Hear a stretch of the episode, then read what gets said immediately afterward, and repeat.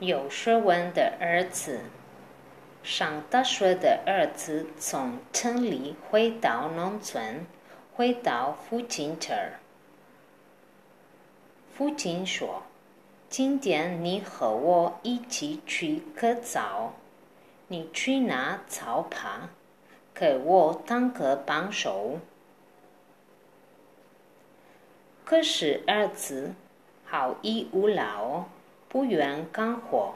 他说：“我说的是科学，乡下人的活我全都忘记了。早把是什么样的东西？”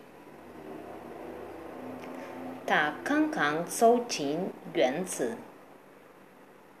就一脚踩在扫把上。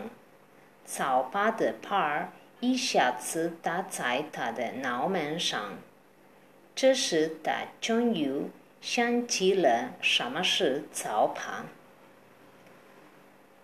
他揉揉脑门儿，恼怒地说：“这是那个傻瓜把扫把扔在这儿的。